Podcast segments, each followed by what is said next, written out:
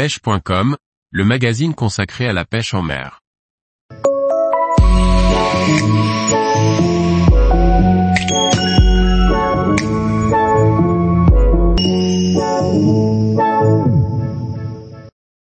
Le moteur électrique et le pêcheur, un duo gagnant pour augmenter les résultats.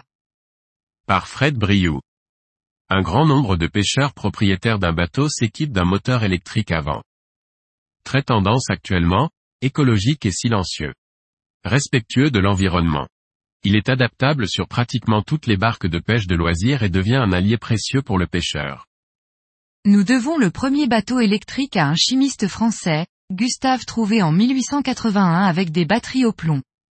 Quant au premier moteur hors-bord électrique à propulsion de 50 livres commercialisé, c'était en 1921, tout droit venu des USA de chez Jewel Electric Motor. Il était destiné aux barques de pêche et de chasse de 5 à 6 mètres. Aujourd'hui, un grand nombre de marques sont présentes sur le marché de la propulsion électrique, pour les hors-bords sur le tableau arrière. En revanche, on en retrouve peu qui sont capables de proposer des moteurs de traction, et non de propulsion, qui s'installent à l'étrave.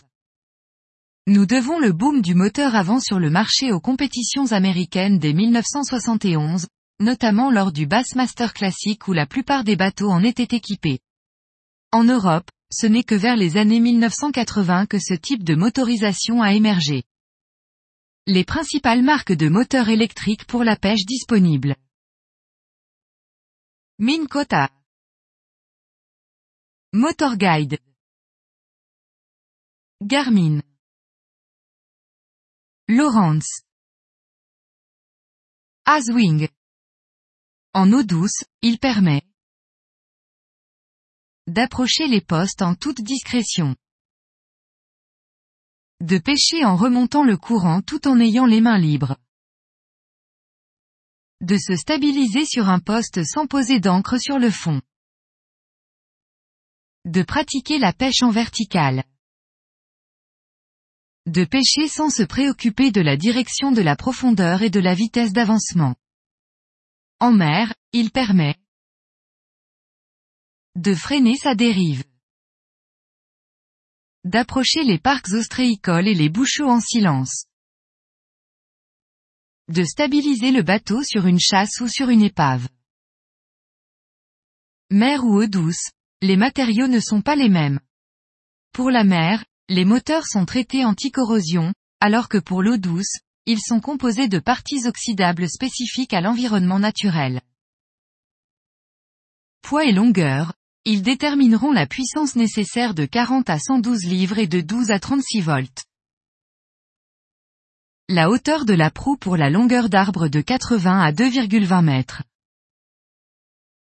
L'emplacement dont je dispose pour le moteur est la, ou les, batteries. Le support amovible ou pas sur une coque rigide ou semi-rigide.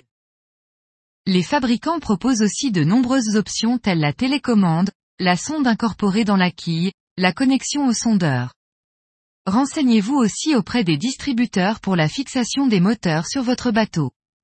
Chez Minkota par exemple, vous trouverez les glissières qui permettent en deux clics de retirer le moteur. C'est très utile lorsque l'on fait de la route avec le bateau sur la remorque, ou lorsque la mer est trop formée pour son utilisation. Selon les critères retenus et les options choisies, il faudra prévoir un investissement allant de 400 euros à 4500 euros juste pour le moteur. Tous les jours, retrouvez l'actualité sur le site pêche.com. Et n'oubliez pas de laisser 5 étoiles sur votre plateforme de podcast.